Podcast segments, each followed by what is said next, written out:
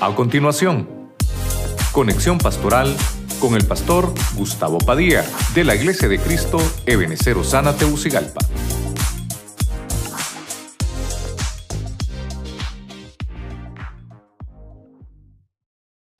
Pero hoy quiero hablar del partimiento. ¿Por qué la Biblia habla de partir el pan?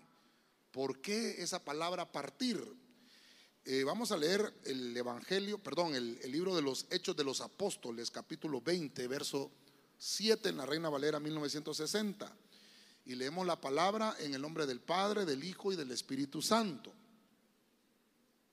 El primer día de la semana, que es el domingo, ¿verdad? Reunidos los discípulos para partir el pan. Pablo les enseñaba, habiendo de salir al día siguiente, y alargó el discurso hasta la medianoche. Gloria a Dios. Diga conmigo partir el pan. Vamos a hablar un poquito de eso. Eh, la Biblia nos deja entrever, vamos a leer solo versículos del Nuevo Testamento. ¿Qué significa eso? Incluso el Señor empezó a hacer actos de partir el pan y eso también nos habla de que nosotros podemos también extraer la bendición cuando partimos el pan. Señor, en el nombre de Jesús, te damos gracias esta mañana, gracias por, por el tiempo hermoso y maravilloso en tu presencia que nos permites. Te pedimos que nos bendigas, que tomes el control del ambiente espiritual, bendice lo que nos escuchan a través de la radio, la televisión y los medios, Señor, digitales también, por las redes sociales y los que estamos aquí presentes. Hoy vamos a participar de, de la mesa. Te pedimos que nos bendigas desde ya y tu presencia Señor, esté con nosotros hasta el final. Quédate con nosotros en el nombre poderoso de Jesucristo. Amén y amén. La iglesia le da palmas fuerte al Señor. Gloria a Dios. Eh, esa expresión eh, partiendo el pan o la expresión partir el pan eh, se refiere eh, básicamente cuando se comparten alimentos, alimentos. Lo que llama la atención es que el Señor dejó eh, estipulado el pan y el vino. ¿Por qué no dejó la leche, verdad? Como líquido. ¿Por qué no dejó tal vez otro elemento eh, como el agua, qué sé yo, el aceite para la Santa Cena? No, para la Santa Cena quedó el pan y quedó el vino. Son elementos, hermano, muy interesantes que lo hemos estudiado muchas veces. Cuando se habla de esto, de partir el pan o el partimiento del pan, Cristo eh, lo hacía como una práctica, como una práctica, antes de empezar a comer, antes de compartir con los demás, Él partía el pan, fíjese usted. Y obviamente cada uno de los discípulos que fueron enseñados a lo largo de tres años y medio con Él, lo continuaron haciendo. Entonces, quiero que vaya conmigo a Lucas 24:30. Voy a tratar de, empezar en Lucas y vamos a terminar en otros libros más adelante. Lucas 24:30, en la versión de las Américas. Mire usted lo que trae partir el pan. Y sucedió que al sentarse a la mesa con ellos, tomó pan y lo bendijo y partiéndolo les dio. Verso 31.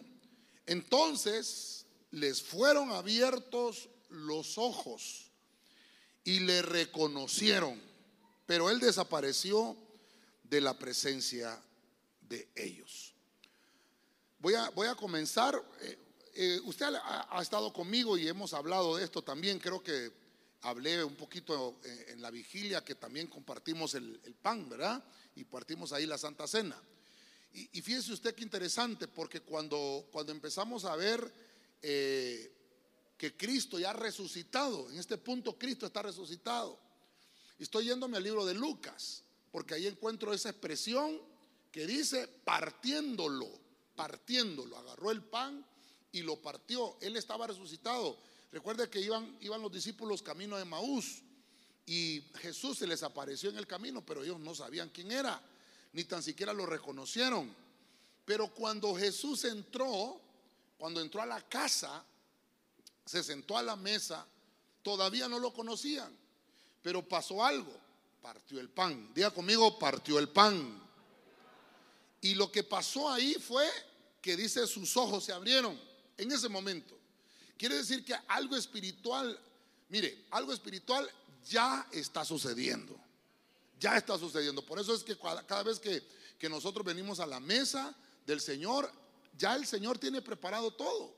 Ya el Señor tiene preparada eh, la bendición. Y mire usted, la revelación en medio de los discípulos les provocó entendimiento, ojos de entendimiento. Quiere decir que empezaron a ver cosas que ellos no entendían. Y dice la Biblia que hubo reconocimiento. Cuando nosotros, hermano, eh, estamos en el mundo y, el mundo nos, nos absorbió, no hay, no hay ninguna manera que nosotros podamos, hermano, eh, reconocer a Cristo. En un ambiente, en una atmósfera mundana, secular, nunca, hermano, vamos a reconocer al Señor. El Espíritu Santo nos puede convencer de justicia y de pecado, pero verlo a Él y reconocerlo va a ser bien complicado. Necesitamos que el Espíritu Santo vaya, hermano, a convencernos. Y cuando venimos a la casa, cuando venimos a la casa del Señor, va a suceder esto. Va a haber revelación. Diga conmigo revelación. Los ojos se nos van a abrir. Ahí es donde vamos a entender por qué hemos practicado tantas cosas por años y que no vimos ningún resultado. No hemos visto ningún resultado. Pero cuando venimos a la casa del Señor, empezamos a entender que todo lo que Él hace es para bendecirnos. Cristo resucitado parte el pan. Y ahí lo reconocieron los discípulos. Y dice que inmediatamente cuando ellos le reconocieron, entonces él desapareció. Fíjese usted, ¿por qué no se quedó? ¿Por qué no se quedó el Señor? Cuando él partió el pan y le reconocieron, él se fue. Porque ¿sabe qué? ¿Sabe qué puedo entender? Ahí se completó la obra. Eso es lo que puedo entender. Porque la obra del Señor se completa cuando se parte el pan. Cuando el pan se parte, y se está hablando de una obra completa que ya está listo para, para ser servido. Y obviamente se nos entrega la revelación al abrirse nuestros ojos. Ok. No sé, los hermanos me dijeron que aquí yo podía partir un pan. No sé si puedo partirlos todos. Pero eso fue lo que hizo el Señor. Tomó el pan. Y obviamente, hermano, bueno, este pan tal vez no era, ¿verdad? Porque era un pan muy parecido a la hojaldra. No sé si me tuvieron o es que me taparon acá. Ah, sí, aquí está, hombre. Yo soy el que estoy es que como el hambre ya aprieta a esta hora, hermano. Mire el más gordito, ¿verdad? Así como el sapo, así la pedrada. Los panes, mire, más o menos así, un pedazo de pan. Algunos eran como baleadas. Y entonces él tomaba el, este pan es sin levadura. Aquel que, vaya, ya que lo tomé, ¿verdad? Aquel hermano, este que le, este que le estoy tomando acá, tiene levadura. Este tiene levadura, por eso está todo inflado, todo gordo, todo mentiroso. Pero el pan sin levadura es el pan que se utilizaba para el acto de la Santa Cena y el que nosotros utilizamos. Entonces, el Señor tomó el pan. Todavía los discípulos no le habían reconocido y por eso es lo que, mire, disculpe que me tome el tiempo, pero eso es lo que le quiero ministrar. Cuando el Señor hace esto, cuando Él parte el pan, mire, cuando Él parte el pan, ellos, hermano, mire el símbolo espiritual y la administración espiritual. Ahora, hoy vamos a participar nosotros de, los dos elementos, el pan y el vino. Primero es el pan. Primero tiene que haber reconocimiento para que nosotros podamos ir al siguiente elemento que es el vino. Y me interesó mucho la profecía que hablaba de la vida y la resurrección, porque eso vamos a hablar también. Ahora, cuando se parte el pan, hay revelación. No podemos entenderlo de otra manera. Ahorita los hermanos ya prepararon el pan, ya está partido. Quiere decir que ya hay conocimiento, ya está listo todo para ser ministrado. La obra del Señor se cumple cuando se parte el pan. Cuando se parte el pan, estamos listos para que recibamos la revelación del Señor. Le da palmas al Rey de la Gloria. ¿Cuántos dicen amén? ¿Cuántos dicen amén? Amén. Entonces, mire usted, cuando se parte el pan, lo primero que hay es revelación. Eso es lo que encuentro en la Biblia. Voy a, ir al libro de Juan, vamos a adelantar al libro de Juan, pero en la historia de Cristo vamos a retroceder. En Juan capítulo 21, verso 13, la versión Arcas Fernández, Jesús, por su parte, se acercó, tomó el pan en sus manos y se, y se lo repartió. Lo mismo hizo con los peces. Mire, eh, el pasaje que estamos viendo acá es el pasaje cuando el Señor está haciendo el, acto de multiplicación. Entonces ahora puedo encontrar que cuando se parte el pan hay multiplicación. Diga conmigo, multiplicación. Entonces parto el pan y hay multiplicación. Voy a avanzar un poquito rápido acá. Cuando, cuando yo participo de la mesa del Señor, estoy siendo eh, invitado a un abastecimiento divino. Fíjese usted. Por eso, hermanos, que anunciamos, ¿verdad? Tal domingo, y usted ya lo sabe, el primer domingo de cada mes, aquí estamos sí o sí, llueva, trueno, relampagué, participando de la mesa. Usted ya lo sabe. Es un abastecimiento divino. Cuando nosotros venimos a participar de la mesa del Señor, obtenemos abastecimiento. Hay multiplicación. Cuando usted parte el pan, desde ese momento, usted se multiplica. Porque ya no, de, ser un solo, una sola unidad, ya hay dos. De ahí agarra esos dos y los parte también, entonces hay cuatro. Agarra los cuatro y los parte, entonces hay ocho y así sucesivamente. Y todos vamos a comer hoy de una sola mesa, de una sola mesa, de una sola masa, para que rime, ¿va? En una sola mesa, todos vamos a participar de la misma masa. Porque todo el pan que vamos a, a comer hoy representa multiplicación. Y entonces dice el Señor que aquí había, bueno, usted, usted conoce la historia, había eh, eh, una congregación que estaba escuchando al Señor. Y obviamente eh, Jesús, hermano, se manifestó al pueblo y empezó a bendecirlos. Y obviamente no había, no había que comer.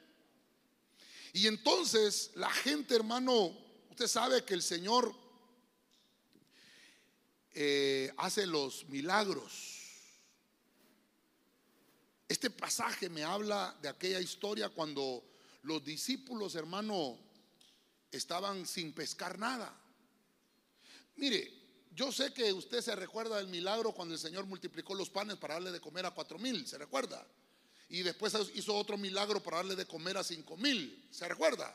El Señor dice que oró, levantó la mirada al cielo, oró por los panes, oró por los peces y dijo a los discípulos que sentara a la gente de 50 en 50 y que repartieran el pan. Pero ahí la gente, hermano, ella misma tomaba el pan y lo partía y cada vez que lo partía se multiplicaba. Interesante, ¿verdad? Pero lo que le estoy mostrando aquí es cuando dice que lo tomó en sus manos y se lo repartió. Quiere decir que Cristo lo que hace, lo que hace él con sus manos. Aquí los discípulos estaban queriendo pescar, queriendo pescar y no pescaban nada. Y entonces el Señor se acercó a la barca y les dijo, tiren la red a la derecha.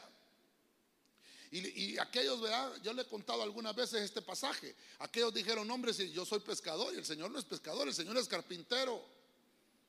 Pero fíjense que Pedro dijo, pero en tu nombre lo voy a hacer, ¿verdad? Entonces cuando tiró la, la red de nuevo, aquella red se rompía por la cantidad de peces que había. Y fíjese usted, cuando ellos pescaron, se tiraron, hermano, al agua y se fueron a la orilla a agradecerle al Señor. Entonces empezaron a comer. Y entonces el Señor agarró el pan, hermano, qué terrible, ¿verdad? Y no sé, hicieron algún fuego ahí a la orilla de la playa, hermano, y empezaron a cocinar los pescados. Ya no eran peces, ¿verdad? Ya estaban pescados, ¿verdad? Y empezaron a comer. Y cuando Él dice, mire, repartió. ¿Qué es lo que nos está enseñando ahora el Señor? Que la repartición del pan es multiplicación. Yo no sé cuántos quieren multiplicación este año en la recompensa. Mire, yo no sé cuánto tiene usted en el banco. Yo no sé cuánto. Yo, yo una vez creo que el año de la abundancia, creo que les dije yo a los hermanos, ¿verdad? Váyase, al banco, abre una cuenta en dólares, abre una cuenta en euros, abre una cuenta, bueno, los lempiras ya los tiene, ¿va? Ahora, hermano, si usted, no, si usted nunca va a abrir una cuenta en dólares, nada, nunca le van a caer dólares. ¿Verdad? ¿Sí o no? ¿Cómo le van a dar dólares si no tiene? Le regalan un dólar y lo primero que va al banco, quiero cambiar este dólar. ¿Tiene cuenta usted en dólares? ¿Qué le dice en el banco? ¿Tiene cuenta en dólares? Y usted le dice, no, no tengo, entonces no le podemos cambiar el, el billete. Mire lo que le estoy diciendo. ¿Quiere usted recibir la bendición del Señor? Entonces aplique la fe, muévala. Si el Señor le dice, tírala a la derecha, tírela a la derecha la red. Y va a empezar a cosechar la abundancia del Señor, porque Dios ya repartió. Cada vez que venimos a la mesa del Señor, reparte el pan y te está diciendo, eres un pueblo bendecido, abastecido de lo divino. Y no por la mano del pastor, no por la mano de un hombre, sino que la mano de bendita de Dios ya lo multiplicó y todo lo que recibimos viene del cielo. Nuestra mejor fuente es el cielo, una fuente de abundancia, de multiplicación y prosperidad. ¿Cuántos dicen gloria a Dios? El Señor lo dijo. Entonces lo reparte y participe. Háganlo con libertad. Mire, todavía aquí no estamos hablando de un momento de, participar de la Santa Cena. No, estamos hablando del símbolo de partir el pan, partiéndolo. E, ese, ese, ese, acto de romperlo el pan y empezarlo a distribuir. eso es lo que le estoy tratando de, mencionar. Porque cuando nosotros partimos el, el pan, se declara multiplicación sobre mi vida. El pedazo de pan que se le va a entregar en sus manos, ya está decretada la multiplicación en ese pan. Amén. Y usted está decretando cuando lo levanta que usted está siendo abastecido en todo lo que usted necesita. Eso es lo que representa el pan. Mire, por eso, hermano, el que no viene a la Santa Cena se pierde la administración, hermano. Diga conmigo que no hay ninguno, pastor. Pero el que no vino le está diciendo al Señor, Señor, yo no quiero ser abastecido, yo no quiero ser multiplicado. Señor, yo no quiero recibir revelación. Miren las dos cositas que hemos hablado hasta ahorita. Eso es lo que le está diciendo el Señor. Yo no voy a ir a la Santa Cena. ¿Para qué? Para que me den revelación. No, no quiero revelación. Para que me den multiplicación. No, yo no quiero multiplicación. Pero usted que está aquí, cuando dicen amén, le está diciendo al Señor, recibo la revelación y recibo la multiplicación. Le da palmas al Rey de la Gloria. Amén.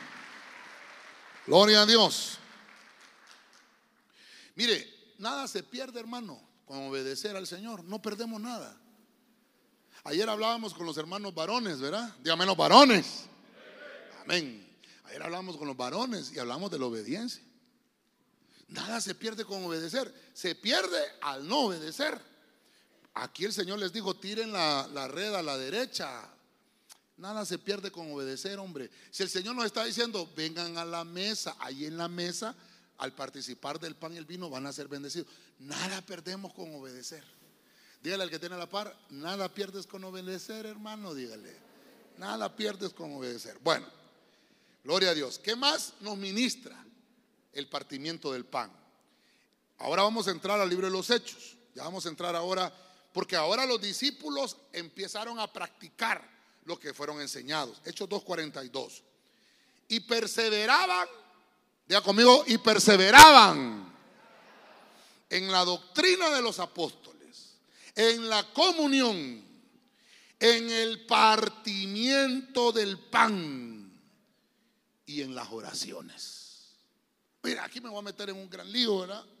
Aquí me voy a meter en un gran lío. Diga conmigo permanencia. Entonces ahora el pan ministra permanencia. ¿Por qué la iglesia al principio tuvo éxito? ¿Por qué la iglesia al principio se multiplicaba?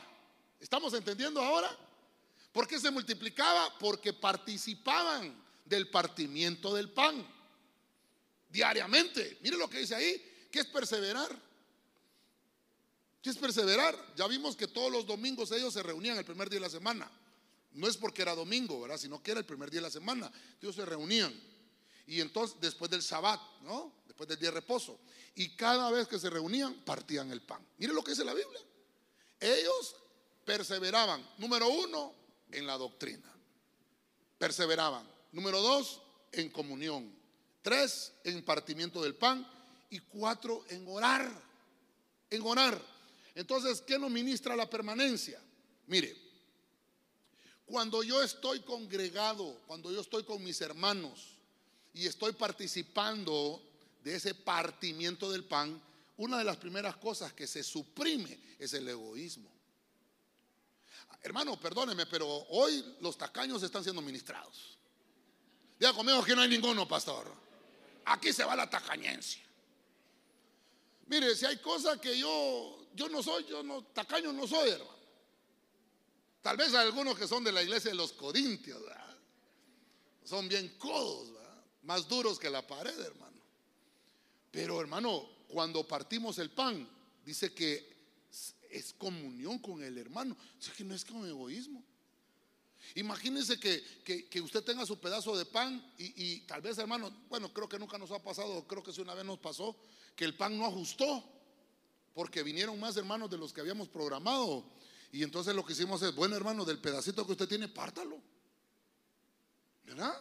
Y dele al, hermano. Es que, es que hay, hay, gente, hermano, que quiere que le den un tucote de pan así grandote. No, si no es para, no es para engordar chanchos tampoco, ¿verdad? No, no solo es para hacer el acto de fe.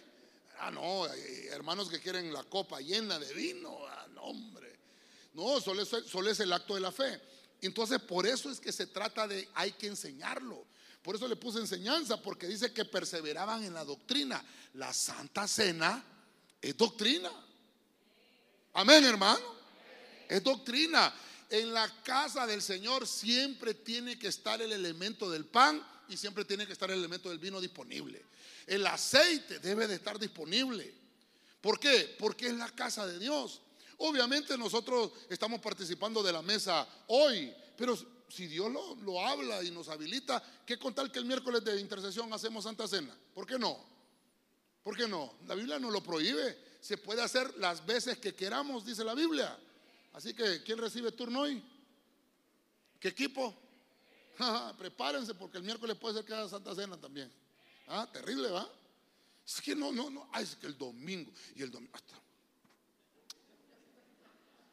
Venimos, hermanos, ministrados de las campanas con esa administración y pensamos que el pastor es el padrecito.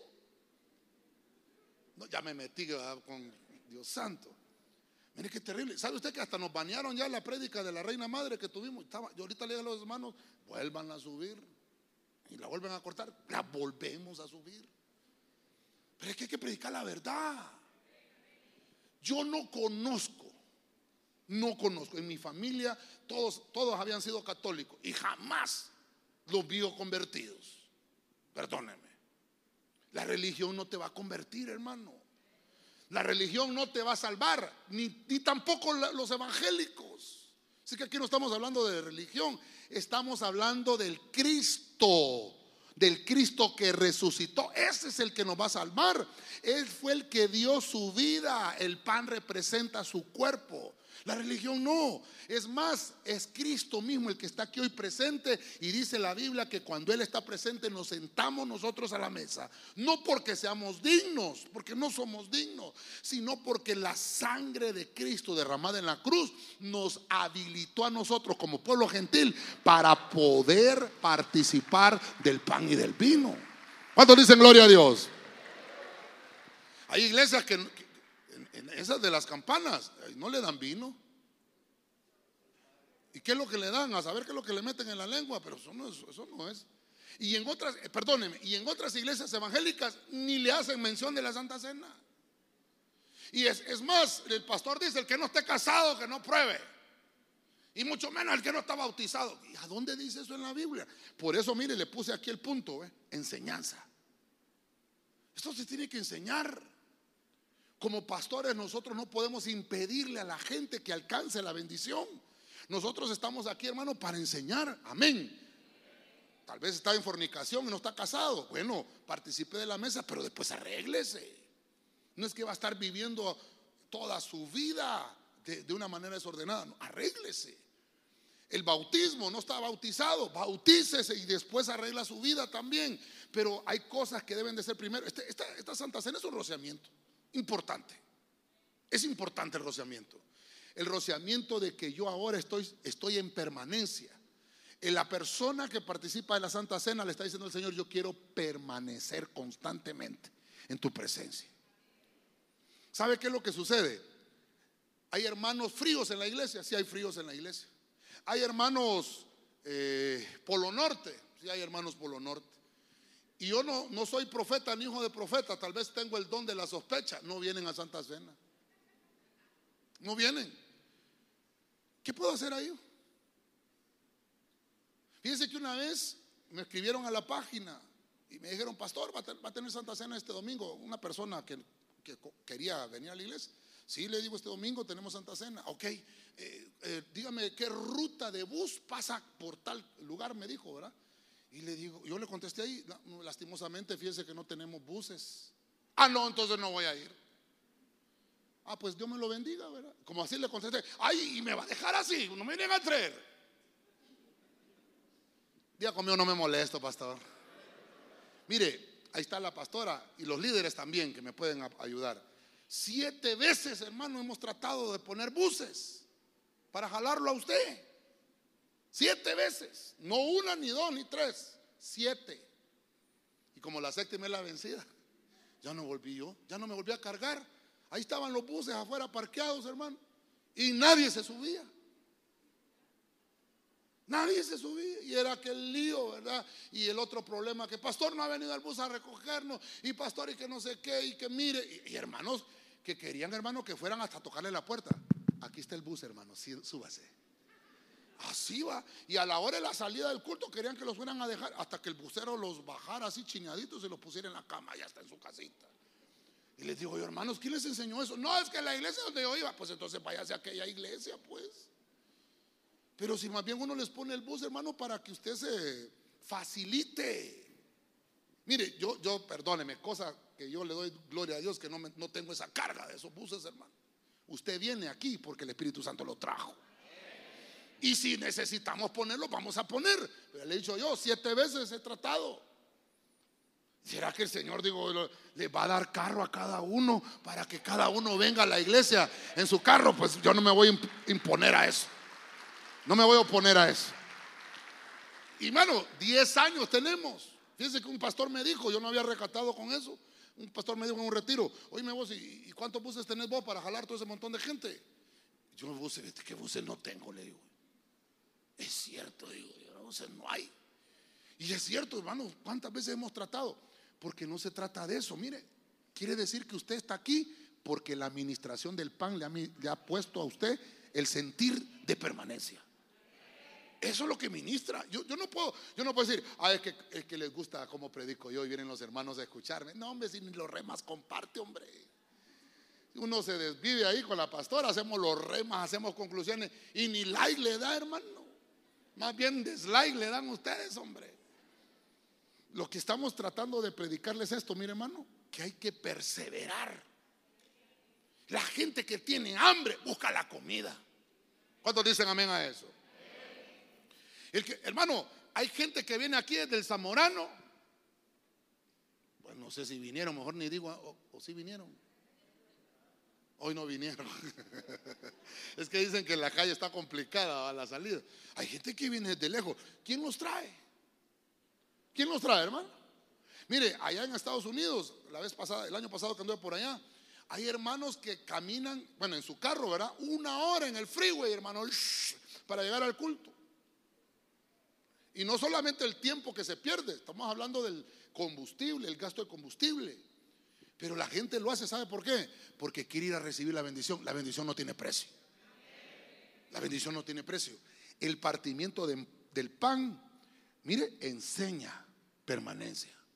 Esto sí lo tengo por seguro yo. ¿Y sabe qué? Aparte de todo esto, se va el egoísmo. Los discípulos dicen que tenían esa doctrina estaban en comunión, partían el pan y se reunían a orar. Solo dos amenes, hombre. Solo dos amenes. Es que no, no, no nos gusta que nos toquen ahí. Pero es que hermano, perdóneme, la administración del Señor es completa. Es completa. Diga conmigo, el egoísmo queda erradicado. A veces, hermano, ese egoísmo no nos deja ver más allá.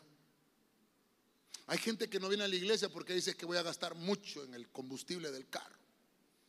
Es que gasto demasiado. En Hermano, perdóneme, no le ponga precio a la bendición. Dígale al que tiene la par, no le pongas precio a la bendición, hermano. Yo sé que hacemos un gran esfuerzo por venir a la iglesia. Yo sé que lo hacemos. Pero ¿sabe quién es el que da la recompensa? La recompensa la da el Señor. Entonces, esta administración del pan, mire usted, nos ministra permanencia, nos da enseñanza, se suprime el egoísmo, se erradica. Cuando nosotros levantamos el pan, estamos haciendo una señal al mundo espiritual que estamos participando del partimiento del pan. Y por lo tanto estoy diciendo, no hay egoísmo en mi vida. Y estoy declarando que permanezco firme en la fe de mi Cristo Jesús, el Salvador. Aleluya. Déselo fuerte al rey. Hechos 20:11, la versión Diego Ascunce. Ok, solamente déjeme ver. Ajá, esta es la, número 4. Estamos bien aquí, ¿verdad? 1, 2, 3, sí, 4. Vamos. Hechos 20:11. Entonces subió de nuevo, partió el pan y comió. Continuó hablando hasta el amanecer y luego se fue. Ok, solo resumo ahí el versículo para que entendamos la historia que estamos leyendo. En esa historia, Pablo está predicando eh, y el tema se alargó. Pablo no pedía que le regalaran cinco minutos o veinte. No, Pablo pidió horas que le regalaran ahí, hermano. Dice que se habían reunido más o menos como eso de las siete de la noche, pero el culto se alargó eran las nueve y Pablo no, no terminaba. ¿Se acuerda de Eutico? Y Eutico se durmió en la ventana. Por eso aquí no ponemos ventanas, hermano. Por Eutico. Y entonces se durmió. ¿Y qué cree usted? Se desburrungó. Dice que tres pisos eran. Cayó muerto. Y entonces ya estaban los servidores, así como están los hermanos, listos. Estaba la mesa, estaba el pan, estaba el vino. A participar iban, pero Pablo no terminaba de predicar y se desburrungó Eutico y se murió en un culto, en un culto, hermano. Pregúntele al hermano cómo se llama el de la par. ¿No te llamas Eutico? Si lo mira así como dormido, ah, este es Eutico. Si, lo mira dormido, púyelo y dígale, despertate Eutico, va que Santa Cena. Es que fíjese, hermano. Ya comió, no me molesto, pastor. ¿Ha visto usted esos hermanos que llaman al pastor? ¿Va a ¿Ah? Y, hay otros que le hacen ojito al pastor.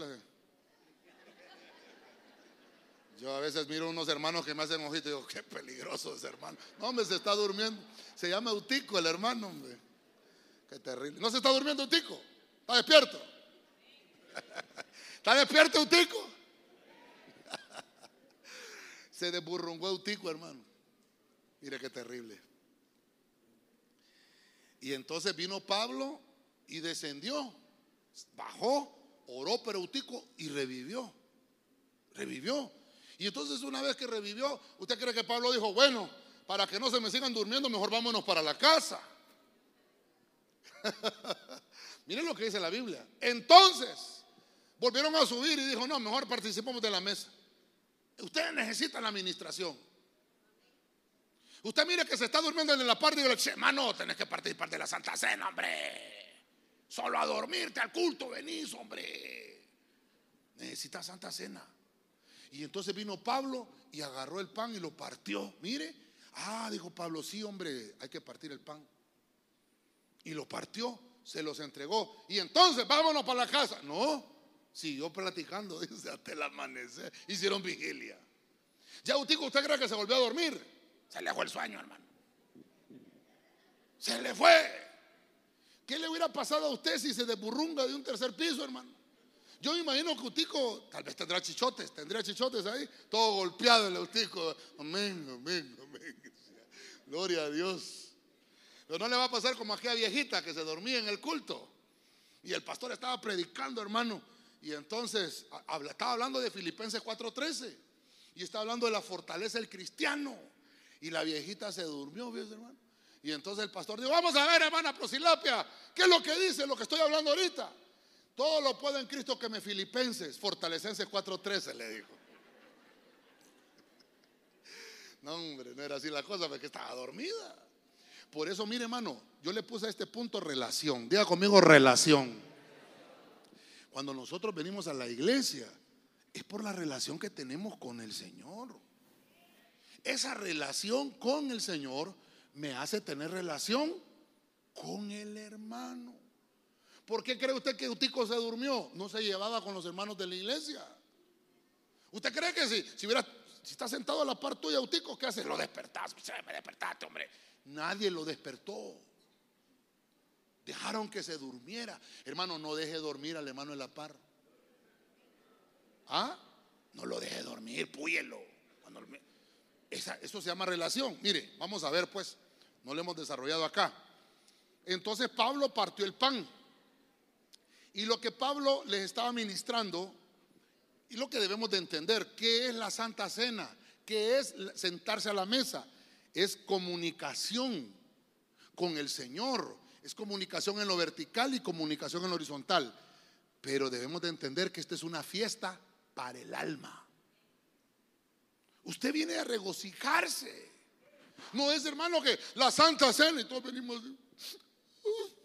Y nos, imaginamos al Señor con la cruz todavía, ¿va? ¿Y cómo es que se cantaba aquel canto de la cruz? Por esa cruz, la cruz de mi Jesús. Y, nos, y hermano, y, aquel Cristo todo así triste y todo así, bueno. Eh, perdóneme, pero el Señor ya no está así. Él hizo un sacrificio y suficiente para siempre, una vez y para siempre. Y dice la Biblia que no se quedó en la cruz, resucitó al tercer día. Dele palmas al Rey de la Gloria, pues.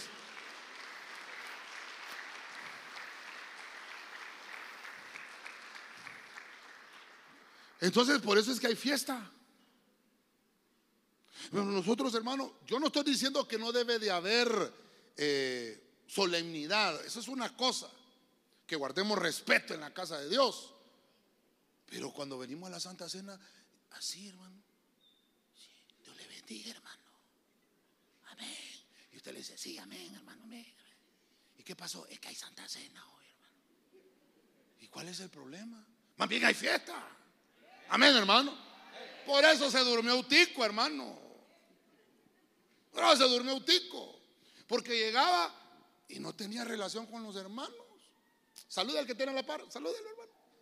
Es que estoy aprovechando que lo despierte bien autico, hermano. Si más bien les hubiera dado un vaso de agua para que le. no, tampoco. Pero tiene que haber, es una fiesta. Venimos a regocijarnos y a celebrar que Cristo resucitó. Hay una fiesta para el alma cuando nosotros participamos de la mesa del Señor. ¿Y sabe por qué? Porque estamos siendo impartidos con los elementos del pan y el vino que no teníamos nosotros el derecho. Pero la bendita sangre de Cristo Jesús abrió el camino para que nosotros hiciéramos fiesta. Le da palmas al Señor. A su nombre. Hechos 27, 35 la nueva traducción viviente. Dice, así que tomó un poco de pan, dio gracias a Dios delante de todos, partió un pedazo y se lo comió. Entonces, todos se animaron y empezaron a comer. Ok. Aquí estamos hablando de, de Pablo eh, eh, en un naufragio. Pablo en un naufragio. Entonces vamos a ver acá. ¿Qué pasó? Miren hermanos, tal vez me ayudan acá, ya se me pegó otra vez. Estamos hablando de que Pablo está en un naufragio. Entonces mire, la gente, todos los que iban en el barco eran presos, todos eran prisioneros todos. Y dice la Biblia que obviamente miraban que la tormenta, la lluvia y todo lo que pasaba. Y entonces se desanimaron. Se desanimaron. Hermano, perdóneme, ¿cuántos, ¿cuántos hemos pasado dificultades aquí? levantemos la mano, los que hemos pasado dificultades. Terrible, terrible. Todos, hermano. Todos, todos. Ya le he dicho yo desde que estábamos chiquitos y no nos daban el pepe. Eso es terrible, hermano. Terrible. Hasta los niños bebés pasan las dificultades. Pero, ¿qué dificultades tiene ahora?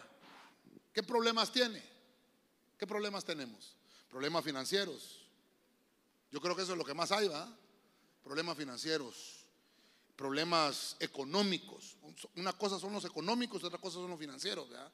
Financieros es cuando usted debe que sus finanzas le están por los suelos y, como tiene tarjeta de crédito, la raya, la raya, la raya. Solo le dura 45 días eso, porque cuando le den el estado de cuenta, le cortan la tarjeta y después tiene que pagar intereses. Un estado financiero terrible. Pero ¿qué es la economía? La economía es que no le ajusta, que usted no tiene, no le debe a nadie, pero tampoco tiene para comer. Es terrible. Problemas matrimoniales, ¿sí? Complicados. Problemas familiares. Problemas en el hogar, problemas en el trabajo. ¿Qué otros problemas hay? Políticos, ¿ah? En el tele, novelas. ¿Qué problemas, hermano? Problemas en la iglesia. Mire que Pablo hasta de eso habla. ¿Por qué ustedes dicen no resuelven sus problemas con, con, las autoridades de la iglesia? ¿Por qué tienen que ir a resolver las cosas allá a los juzgados? Pablo hasta de eso habla. ¿Por qué le estoy ministrando esto? Porque la gente se desanima cuando hay tormentas. Y dice que todos en el barco no eran cristianos, hermano, no eran cristianos. Pablo estaba ahí. Pablo estaba ahí y el barco se estaba echando a perder. Entonces vino Pablo, dice la Biblia que el Señor le habló a Pablo y le dijo, ¿sabes qué? Va a haber esto, va a pasar lo otro. El barco se va a destruir, pero ninguno de ustedes va a perecer. El Señor ya le había hablado. Pablo ya tenía la palabra, pero mire, se acordó del partimiento del pan y los empezó a ministrar. Yo, yo vengo hoy con esa palabra, a ministrarle ánimo. Yo sé que hay muchos desanimados, hay muchos desanimados. Pero si está desanimado y no viene a la Santa Cena, ¿cómo va a recibir ánimo? Porque el, el partimiento del pan ministra ánimo. Entonces, el ánimo es ministración. También es compañía vivificante. Un desanimado necesita el apoyo de los hermanos. Amén. Sí, hombre, eh, que este, eh, aquí veo a leer, ya no te veo, lo abraza. Ese abrazo que le da, lo ministra. Mire, compañía vivificante. Lo ministra. ¿Qué es lo que hizo Pablo? Agarró el pan, lo partió. Nadie quería comer. Nadie quería comer. Pero él lo partió. Claro, todos ellos eran personas no creyentes no creyentes. Pablo lo partió y dijo, bueno, yo lo voy a hacer, voy a partirlo y voy a comer. Estoy hablando de la administración del partimiento del pan. Entonces, ¿qué es lo que le ministró a los demás? Dice que entonces se animaron y empezaron ellos a comer también. Mire, hoy es la segunda mesa de la recompensa, ¿verdad? El año de la recompensa. ¿ah? Hermano, usted va a tomar el pan, cuando usted lo tenga en la mano, ese pan ya va partido. Usted lo va a tomar y mire, vamos a ministrar todas estas cosas, va a cobrar ánimo.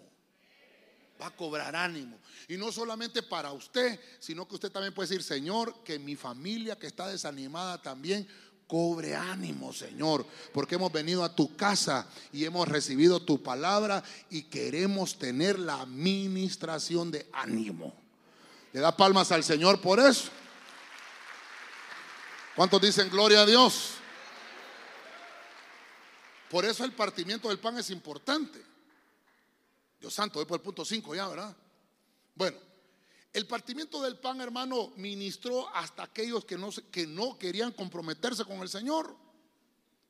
¿Sabe usted, hermano, que Dios propone el camino a nosotros? Él nos propone el camino, pero nos toca a nosotros tomar la decisión de seguir el camino de Cristo. La Biblia dice en Juan 14, 6, yo soy el camino, yo soy la verdad, yo soy la vida. Entonces a nosotros nos toca tomar esa decisión de seguir el camino de Cristo porque es el único camino que conduce a la vida. Y ese camino es ministración completa, permanente, diaria a nuestra alma. Y si hay desánimo, el Señor te anima a seguir adelante en el camino porque el final del camino es vida eterna. Déselo fuerte al Señor. Pues. Gloria a Dios. En 1 Corintios capítulo 10, verso 16, ahora sí hay una administración a la iglesia. Ya Pablo está, bueno, creo que Pablo en esos momentos que mandó esas cartas estaba preso, pero mire lo que dice 1 Corintios 10, 16, la Biblia al día. Esa copa de bendición por la cual damos gracias no significa que entramos en comunión con la sangre de Cristo. Ese pan que partimos, diga conmigo, ese pan que partimos. No, hermano, usted no está conmigo. Diga, ese pan que partimos. No significa que entramos en comunión con el cuerpo de Cristo. ¿Se da cuenta? ¿Por qué, ¿Por qué, Pablo está diciendo ese pan que partimos? Porque ya está hablando, ya no está hablando de una administración que hacía Cristo antes de comer los alimentos. No, no, ahora está hablando ya de ministrarlo en la Santa Cena, de ministrarlo en la mesa del Señor. Entonces ahora dice, eso es comunión.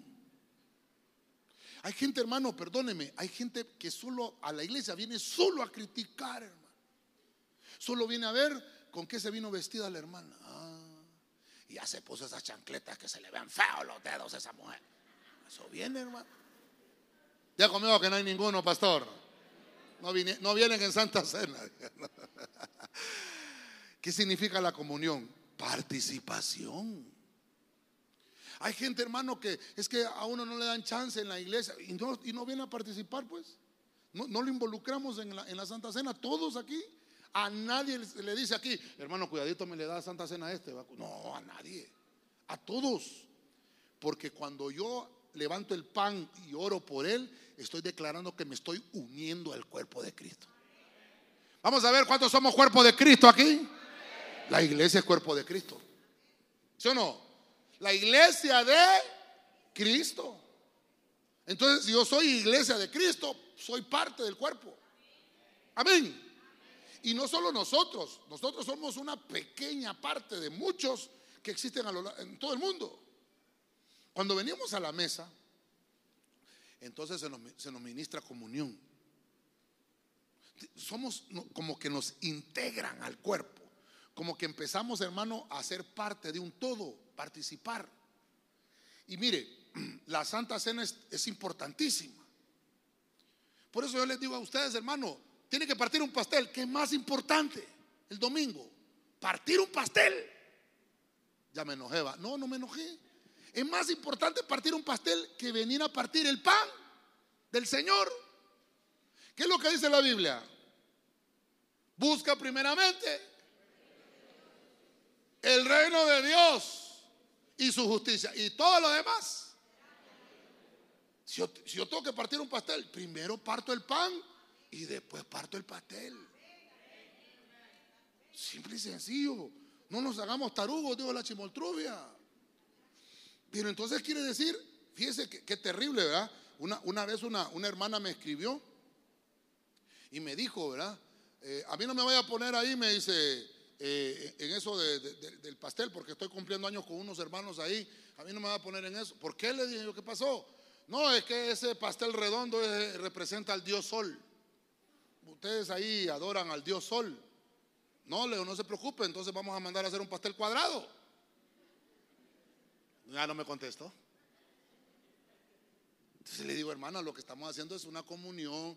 Qué bonito que le, que le digan en su cumpleaños felicidades, feliz cumpleaños vos. ¿Ya cumpliste? ¿Cuándo cumpliste? De abril, ¿ya vas a cumplir vos?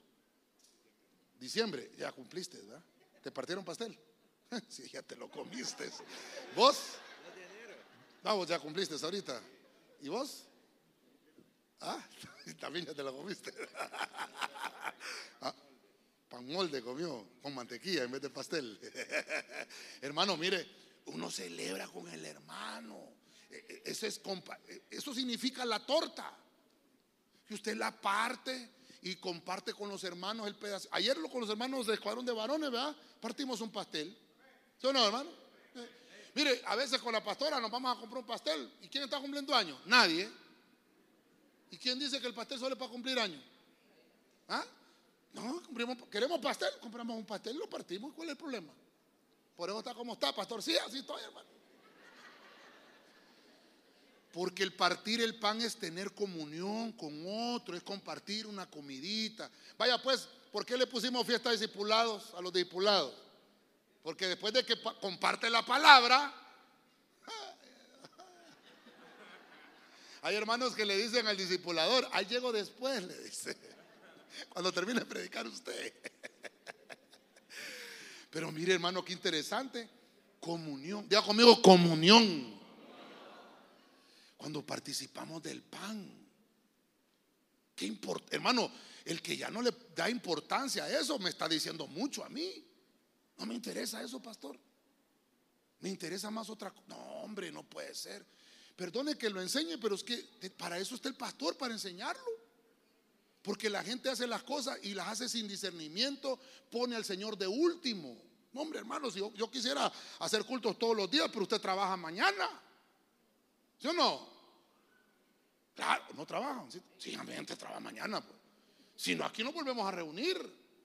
Pero como usted trabaja, vaya, trabaje y obviamente dedíquele el tiempo que le tenemos que dedicar al Señor.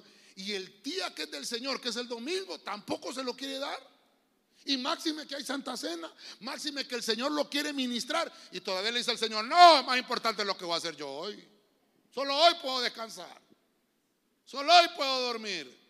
Hermano, si hablábamos, ¿cuándo es que hablamos con los discipuladores del diezmo? Ah, mañana lo van a tocar, va.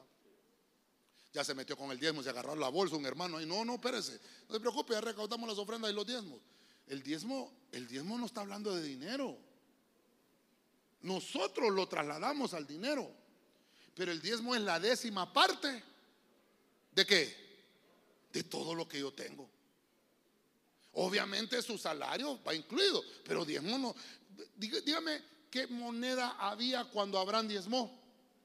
¿Qué moneda? Ya se metió con el diezmo el pastor. No, estamos hablando de comunión y participación. ¿Qué moneda había cuando Abraham le diezmó a Melquisedec? No existía el dinero. Sí, ya le, decía a los discipuladores yo, Abraham venía a derrotar a los reyes y traía a Lot porque se lo habían llevado preso. Y cuando Abraham se encuentra con Melquisedec, le, le entrega el diezmo de todo. Si traía 10 ovejas, ¿cuántas le entregó? Una. Si traía 20 melones, ¿cuánto les entregó? Dos. Eso le entregó la décima parte de todo lo que tenía. Porque es del Señor. Entonces, ¿qué hacemos nosotros con el diezmo monetario que le entregamos al Señor? Es tres días de trabajo suyo. Eso representa el diezmo. ¿Ya sacó cuentas? No sacó cuentas. Saque cuentas pues. Son tres días de trabajo suyos. Que le está diciendo, Señor, aquí está lo que te pertenece. Entonces el Señor dice, ah, este está participando.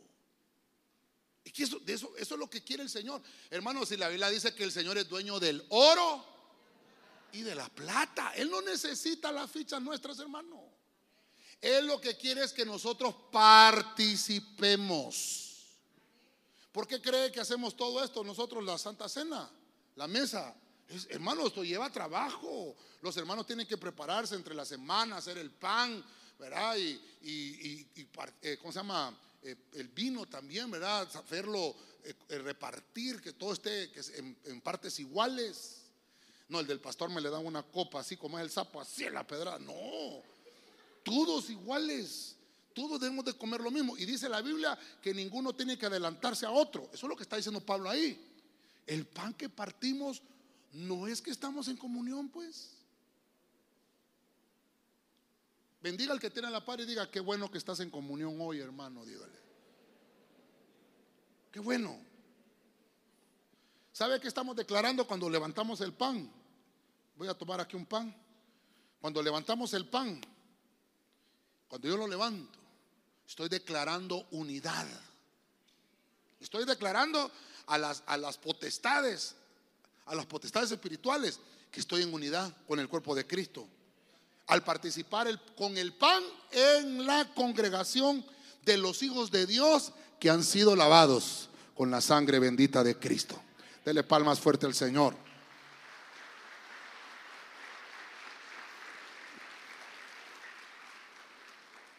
Terminamos. Traemos los niños y me ayudan con el piano, por favor. 1 Corintios 11, 24 versión Kadosh. Después que se había pronunciado la verajá, la oración, lo partió. Está hablando de Cristo. Pablo está contándole a la iglesia lo que hizo Cristo. Y dijo, este es mi cuerpo, que es para ustedes. Hagan esto como un memorial para mí. Diga conmigo, lo partió. ¿Quién lo partió? Cristo. Y entonces instauró, quedó atrás la, la Pascua y instauró el Señor la mesa, instauró la Santa Cena y por eso le puso memorial. Eso que usted va a recibir hoy en su mano es un memorial, acuérdese de eso. Cristo lo partió y dijo, hagan esto. Entonces ya no, ya no está diciendo, yo, yo ya lo partí, ya, ya está bendecido. Entonces ustedes lo van a partir de ahora en adelante. Y cada vez que lo hagan es un memorial, es un recuerdo. Hagan esto en memoria de mí. Creo que así dice su versión. ¿Qué significa eso? Que son signos visibles. El pan y el vino. Es una administración visible de lo espiritual que va a recibir y de lo que está recibiendo ya. Eso significa, mire, por eso me, interesó la profecía, vida y resurrección. Usted está comiendo vida y resurrección. Al participar de los dos, porque el pan representa la muerte y el vino representa resurrección. Pero si solo come pan, solo de la muerte y la vida. No, pan y vino, las dos cosas. Tenemos que aprender que Cristo lo dejó instaurado como un memorial. Mire, tenemos un buen tiempo hoy. Hoy no le voy a pedir que me regale nada. Nada. Ya me ha regalado demasiado. Quiero yo esta mañana, con el tiempo que tenemos tan hermoso, dedicarnos a la administración. La ordenanza sagrada de la mesa del Señor nos produce vida y resurrección. Son beneficios para nuestra eternidad.